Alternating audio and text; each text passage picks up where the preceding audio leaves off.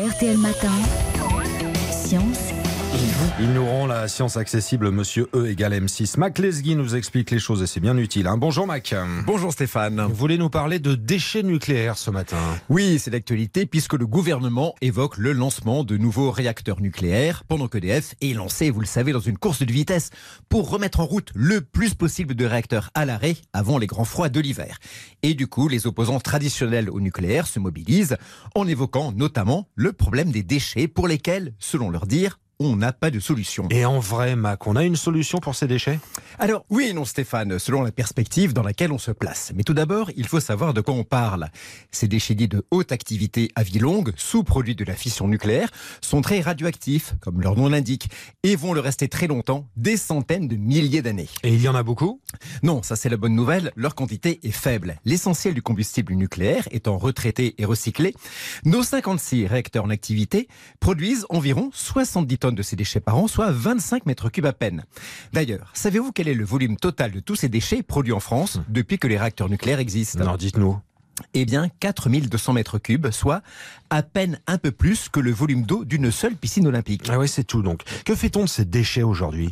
Alors, ils sont emprisonnés dans une matrice en verre. Ces blocs de verre sont enfermés dans des conteneurs en acier inoxydable qui sont eux-mêmes entreposés dans des alvéoles en béton à l'usine de la Hague dans le Cotentin.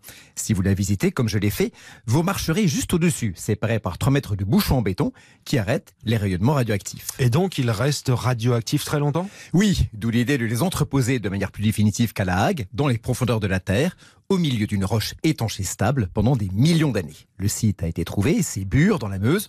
On y a creusé des galeries test dans de l'argile compacte à 500 mètres de profondeur.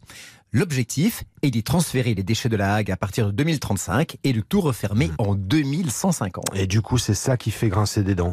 Oui, car l'idée que ces déchets radioactifs restent dans notre sous-sol pendant longtemps peut inquiéter. En même temps, on ne voit pas ce qui pourrait se passer. La roche qui entoure ce dépôt ne bougera pas pendant des millions d'années. Voilà pourquoi ce stockage géologique est considéré comme une solution par certains, dont je fais partie, je ne vous le cache pas, mais pas par d'autres. Cela dit, il existe, dans les cartons des ingénieurs, une solution plus radicale pour s'en débarrasser. Ah bon, laquelle? Elle consiste à les détruire tout simplement en les plaçant dans des réacteurs nucléaires dits de génération 4, où ils pourraient être utilisés comme combustible. Un réacteur de ce type fonctionne depuis 1980 à Beloyarsk, en Russie. La Chine a un projet en cours. La France, où a fonctionné un réacteur similaire Superphénix pendant 12 ans, avait également un projet dans les cartons nommé Astrid. Mais il a été arrêté il y a deux ans car jugé non prioritaire. Ça veut dire, si on vous suit, Mac Lesguy, qu'il y a des solutions. Oui, on peut être pour, contre, on peut débattre de l'emploi de l'énergie nucléaire comme moyen de production d'électricité, mais il faut baser ce débat sur des arguments techniques. Et l'état des techniques nous dit qu'à moyen et surtout à long terme, on sait quoi faire de ces déchets. Bon dimanche. Bon dimanche à vous, Mac Lesguy. Le rendez-vous du matin, évidemment, on peut le réécouter, le podcaster. C'est quand vous le souhaitez, c'est sur l'appli RTL.